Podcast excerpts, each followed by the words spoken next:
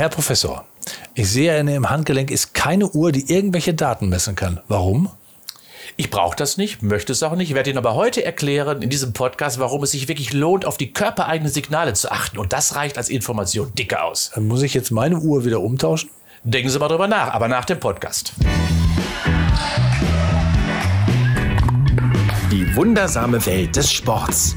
Der Podcast zur schönsten Nebensache der Welt. Die wunderbare Welt des Sports. Hier trifft ein mir namentlich und persönlich bekannter Moderator auf einen namentlich öffentlich bekannten Wissenschaftler. Der Sportmann für alle Fälle, Professor Ingo Frohböse.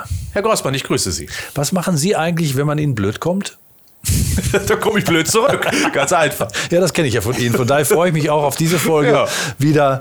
Und äh, unser Thema heute nämlich ist Live-Tracking. Also wir sind unser eigener Überwachungsstaat. Wir veröffentlichen ja eh alles von uns auf sozialen Medien überall. Also warum sich nicht überwachen lassen? Ja, braucht der Körper eigentlich bald einen eigenen Datenschutzbeauftragten, Herr Professor? Herr Grossmann, wenn ich das so betrachte, da draußen würde ich sagen, ja, aber grundsätzlich ist der Körper schon in der Lage und der Mensch in der Lage, sich selber zu vermessen, zu erkennen und zu analysieren. Also wir brauchen diese externen Tracker nicht.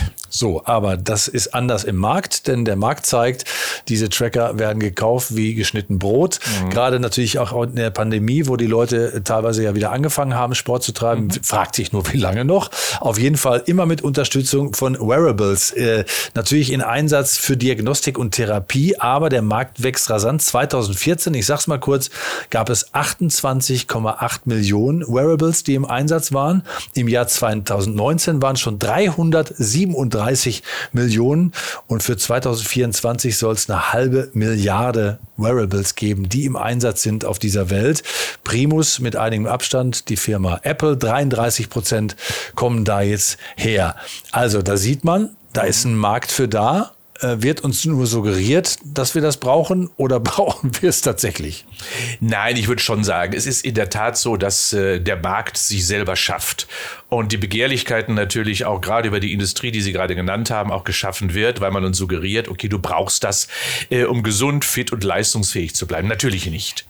Mir wäre sogar viel, viel lieber, wenn wir es endlich mal verstehen würden, eben nicht nur auf diese externen Informationen zu achten, sondern auf die Signale des Körpers, die er sowieso ausspricht. Wir haben ja eine Sprache des Körpers und diese mal wieder zu verstehen, das wäre doch wunderbar. Aber ist doch ganz wunderbar, wenn das jemand anders für uns übernimmt. Ja, der versteht aber nur die Hälfte oder höchstens die Hälfte.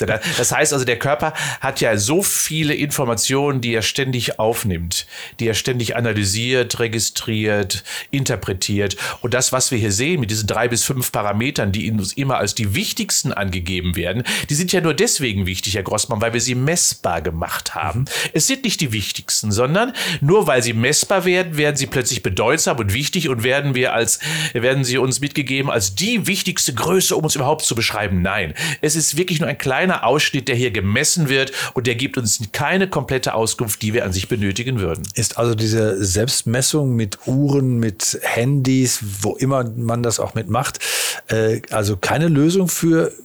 gesundheitsbewusste und fitnessbewusste Menschen? Nee, würde ich sagen, nein. Es ist deswegen keine Lösung, weil Fitness alleine ist ja schon ein vielfältiges Konstrukt. Es besteht aus Kraft, auf Ausdauer, aus Koordination, aus Flexibilität, aus kognitiver Leistungsfähigkeit, mentaler Stärke. Und all das finde ich dort nicht in diesen Treckern, sondern es wird reduziert auf Schritte, auf Sauerstoffsättigung oder wie auch immer, auf welche Parameter, die sowieso die meisten Menschen gar nicht verstehen.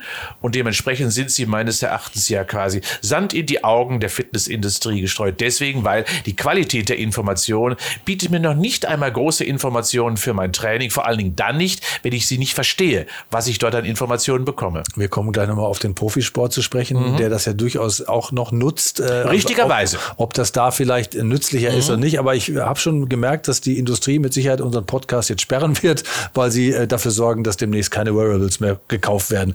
Aber das ist ein anderes Thema. Das Thema ist jetzt tatsächlich, und das haben Sie jetzt schon unterschwellig, schon mehrfach angedeutet, äh, geht das Gespür zum eigenen Körper verloren, wenn es denn überhaupt jemals da war? Also es gibt ja die sogenannte Körperwahrnehmung, die wir alle haben. Herr Grossmann, der, irgendwann sagt doch Ihr Gesäß Ihnen, setz dich doch mal anders hin. Ja, weil, weil. Mein Gesäß spricht. ja, das Gesäß spricht. Äh, das ist, wir sind nicht im esoterischen Grundkurs. Nein, der Körper sendet quasi Signale aus. Wir haben sogenannte Rezeptoren. Und diese Rezeptoren sind im ganzen Körper verteilt, millionenfach. Und diese geben uns dauerhaft Informationen, setz dich doch mal anders hin. Ich habe Hunger. Hier ist die Muskulatur verspannt. Hier bin ich kalt oder wie auch immer. Es gibt drei Grundrezeptoren. Die einen messen den Druck, mechanische Rezeptoren, Druck, Geschwindigkeit, Beschleunigung. Dann gibt es eben diejenigen, die Biochemie messen. Also wie ist meine Sauerstoffversorgung? Wie ist mein Ernährungszustand der Zelle? Und das dritte ist die Temperatur. Wobei die Temperatur sowieso an sich eine der wichtigsten Steuergrößen überhaupt des Körpers ist. Wird leider gar nicht gemessen, weil es so schwer ist. Bietet die Industrie gar nicht an.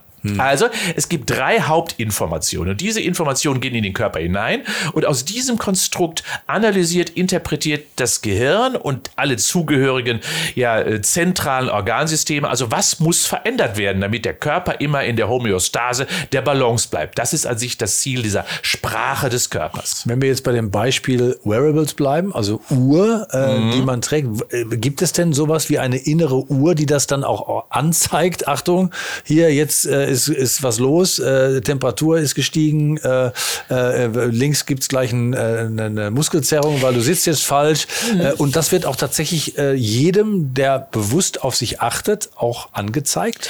Also ich bin mir sogar sehr sicher, dass äh, der Rückenschmerz deutlich mehr vermieden werden könnte bei den meisten, wenn sie ein wenig mehr auf ihren Rücken, auf ihren Körper achten würden.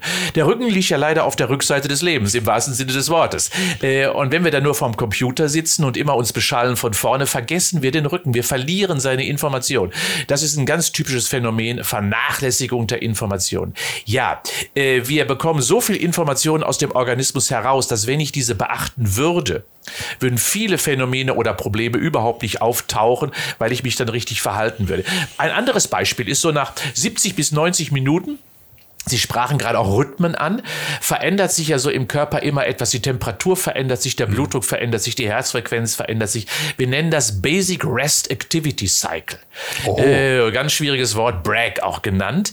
Das heißt, dass wir hier in bestimmten Rhythmen quasi ticken. Unter 70 bis 90 Minuten ist der Körper letztendlich doch ein bisschen mehr in den Ruhemodus übergegangen, der sich eben an dieser reduzierten Aktivierung quasi zeigt. Und was machen wir? Gib mal Kaffee, gib mal Gummibärchen, äh, um dieses Loch Loch zuzudecken. Der Körper sagt uns schon, ob er will, ob er leistungsfähig ist oder zum Beispiel nicht. Es ist aber auch ein, äh, eine hohe Qualität, wenn man genau das bei sich äh, weiß, äh, wann man seine Stärken, seine Schwächen hat, gerade in seinem Stoffwechsel oder in seinem Körperrhythmus. Ja. Das muss man natürlich auch wieder irgendwie erlernen. Könnte tatsächlich, und damit kommen wir gleich ein bisschen intensiver auf diese Wearables, könnte denn ein Wearable, also so eine Uhr mit diesen mhm. Funktionen, dabei helfen, das ja. wieder zu entdecken?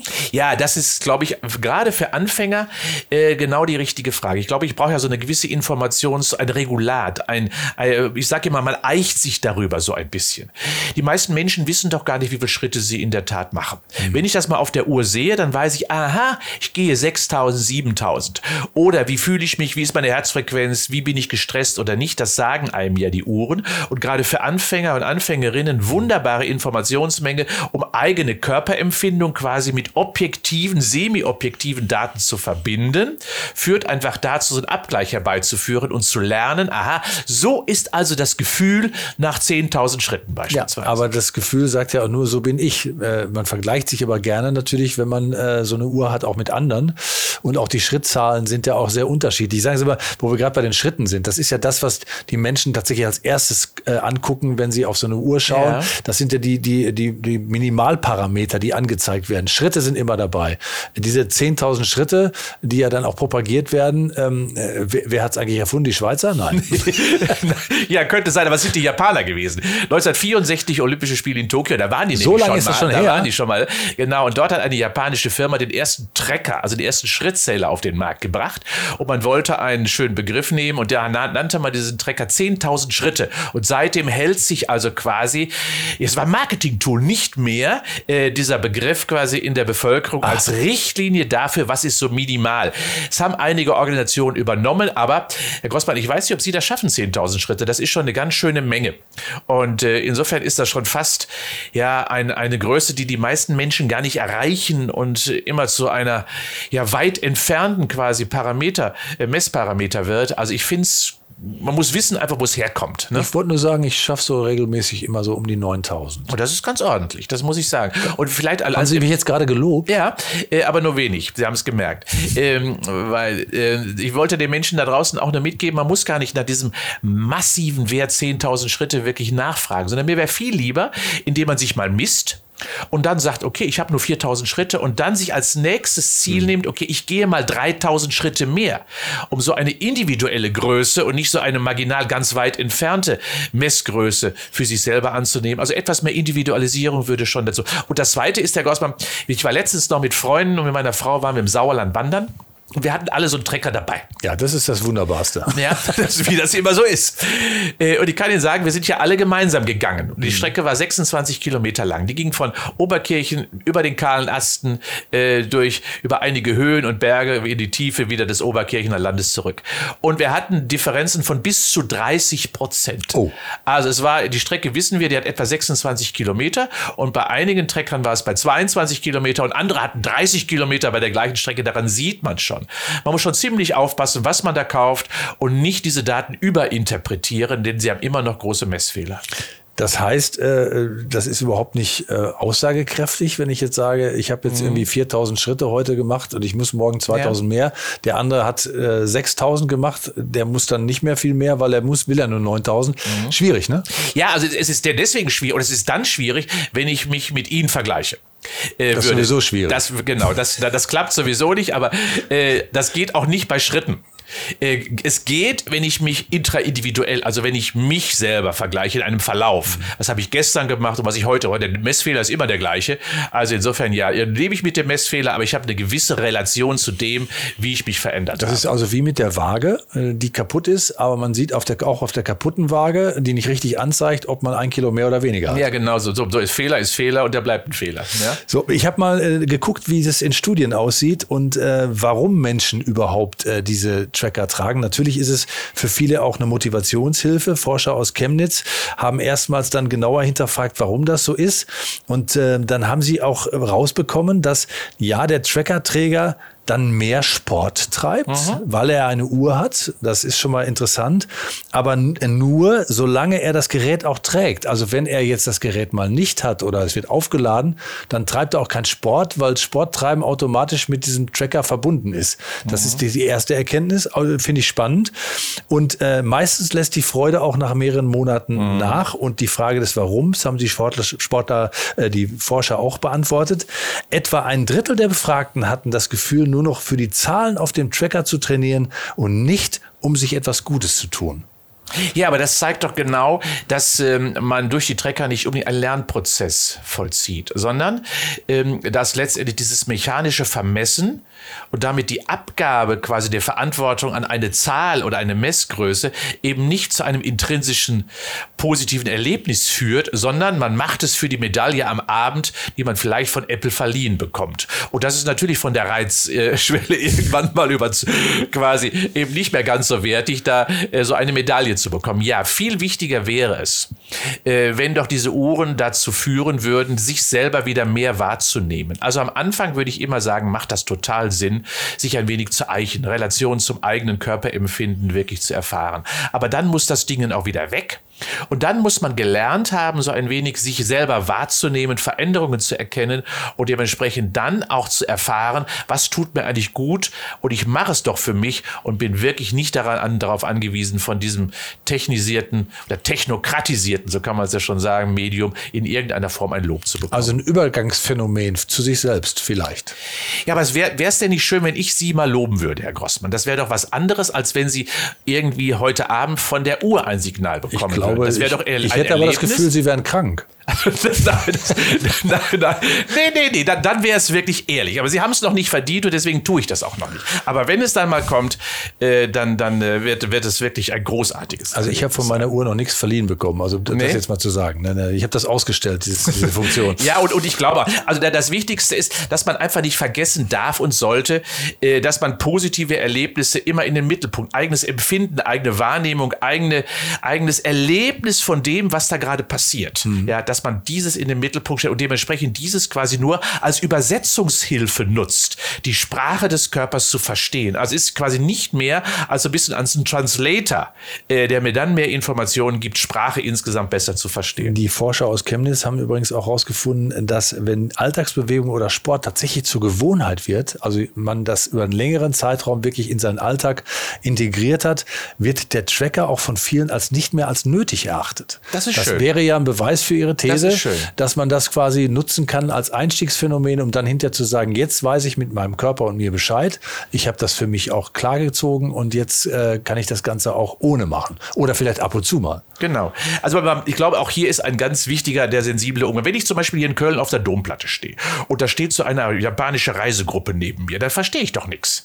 Ja, ich höre, höre zwar die Sprache, aber ich verstehe sie nicht. Und genau da hilft mir dieser Translator, so ein bisschen reinzukommen in die japanische Sprache. Und wenn ich mich dann intensiver damit auseinandersetze, sie mehr erlebe und mich unabhängiger mache von diesem Translator, den ich nur noch ab und zu hinzuziehe, bei schwierigen Informationen, bei schwierigen Begriffen, dann ist genau das, wie wir mit solchen Trackern umgehen könnten. Also ich frage Sie nochmal äh, konkret ein bisschen ab äh, jetzt an dieser Stelle. Diese Tracker haben natürlich nicht so viele Funktionen. Sie haben ja gerade angesprochen, drei, vier wesentliche, die äh, eigentlich nur benutzt werden.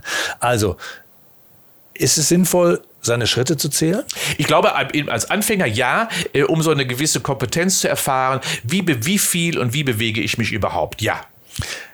Die Herzfrequenz zu sehen, äh, hat, das, hat das einen Sinn, wenn man gar nicht seine Herzfrequenz einzuordnen weiß? Ja, und da sprechen Sie einen wichtigen Punkt an. Ich glaube, äh, das ist sehr bedeutsam. Das können Spitzensportler. Sportler brauchen ihre Herzfrequenz zur Trainingssteuerung. Deswegen ist es ja seit vielen, vielen Jahrzehnten dort sehr präsent. Äh, Auch die Herzratenvariabilität, auch ein Parameter, der ja sehr intensiv eben in Relation zur Herzfrequenz im Sport eingesetzt wird. Aber das braucht doch kein Laie. Ich brauche doch erstmal eine gewisse Grundkompetenz, um zu verstehen, oh, was heißt das jetzt, mein Herzfrequenz nicht bei 145, ist das jetzt gut oder schlecht? Es macht mich doch kirre, wenn ich da keine Informationen zu habe. Also insofern, solche Dinge gehören nur in die Hände von kompetenten Menschen. Deswegen ambitionierte Sportler, fortgeschrittene Athleten oder Spitzensportler, die brauchen das, um Trainingsveränderungen zu dokumentieren oder um Training zu steuern. Gut, Fruchtbarkeitstage.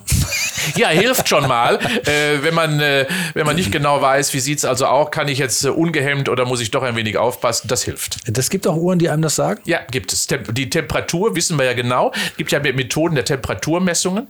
Äh, und gerade auch Temperatur ist für mich sowieso äh, absolut wenig oder nur gering repräsentiert. Und das würde ich mir wirklich mehr wünschen, dass die Temperatur als eine der wichtigsten Steuergrößen eben mehr äh, quasi in die Treckerwelt äh, Einlass findet. Aber schwierig auch hier zu interpretieren. Oder nehmen wir mal das Thema Sauerstoffsättigung. Ja. Herr Grossmann, was ist das für ein, ja, warum muss der Mensch Sauerstoffsättigung wissen? Die liegt immer bei 98, 99 Prozent. Bei den meisten gesunden Menschen sowieso. Äh, aber was heißt das jetzt für mich? Liege ich jetzt, wenn ich nicht bei 100 liege? Ist das dann schlecht? Also die Menschen werden alleine gelassen. Nur weil es messbar wird, ist es nicht gut. Blutzucker. Ja, das ist also gerade so, und da kommt das ja so ein bisschen her, gerade im therapeutischen Kontext.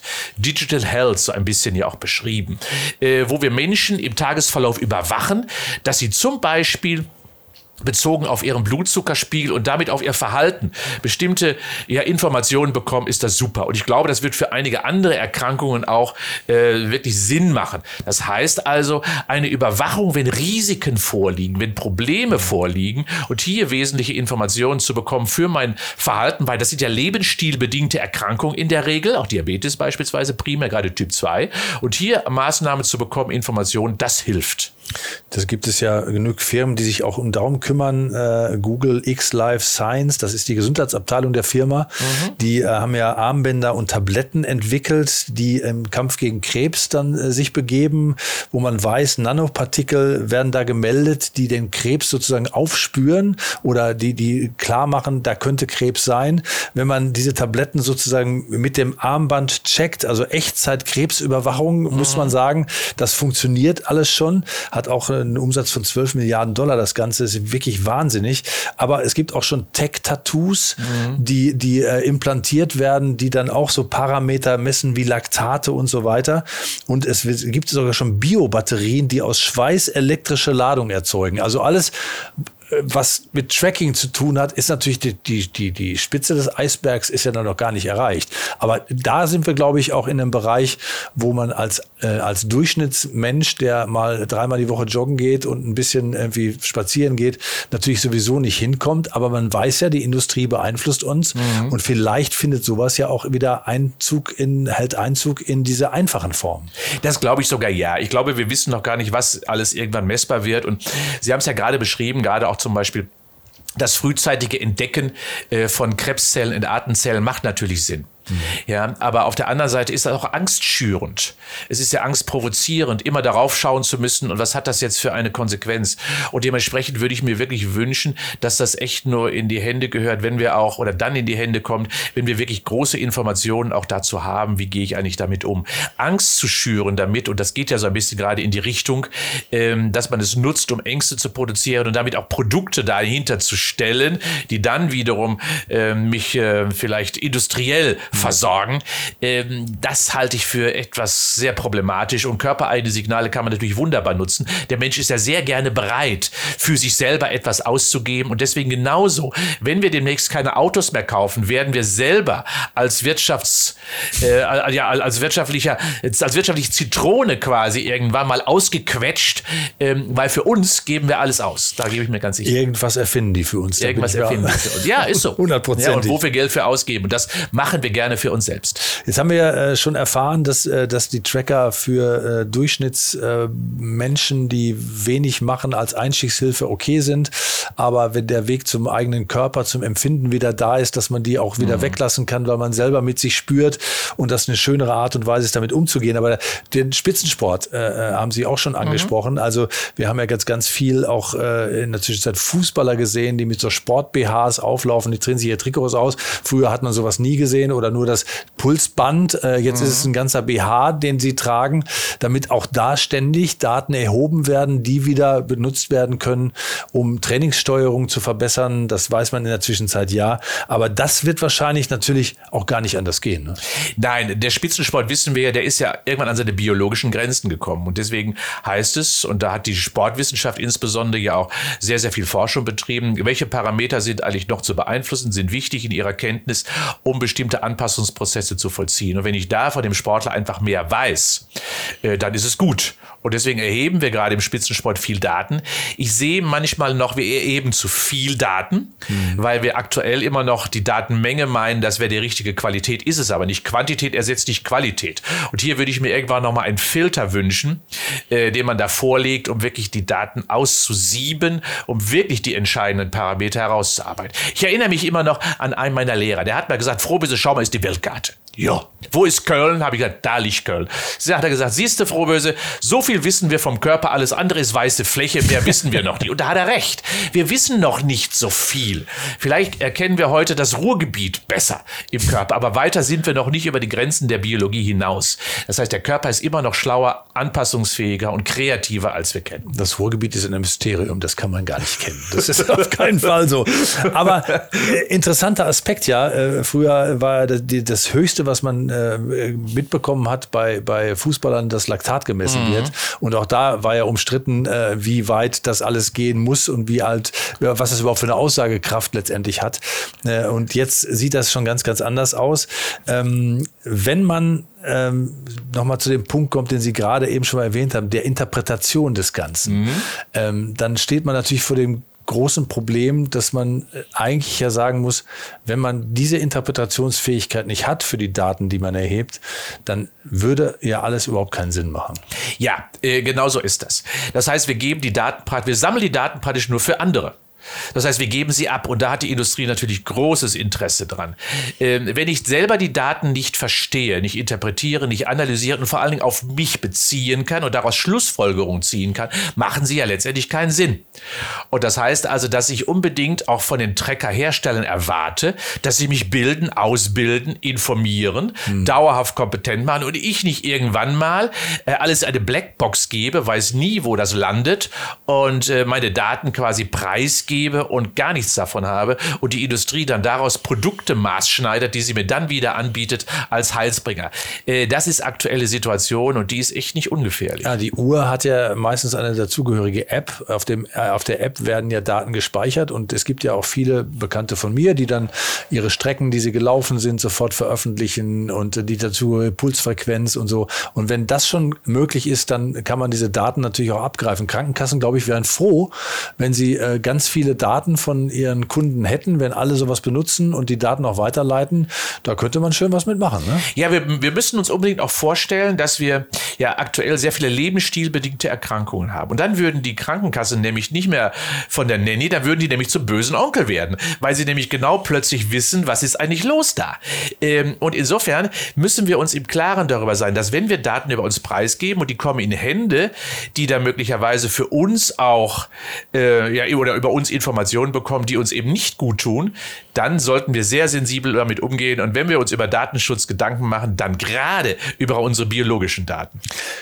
Am Ende ähm, eines, einer Exkursion durch die Uhrenwelt und die Trackerwelt äh, gibt es eine Empfehlung von Ihnen, äh, ein Tipp, äh, wie man tatsächlich am gesündesten ähm, mit sich umgeht, ohne dass man überhaupt einen Tracker benutzt. Wie kriegt man das Gefühl zu seinen eigenen Rezeptoren, von denen Sie eben gesprochen haben, wieder hin? Wie macht man das am besten?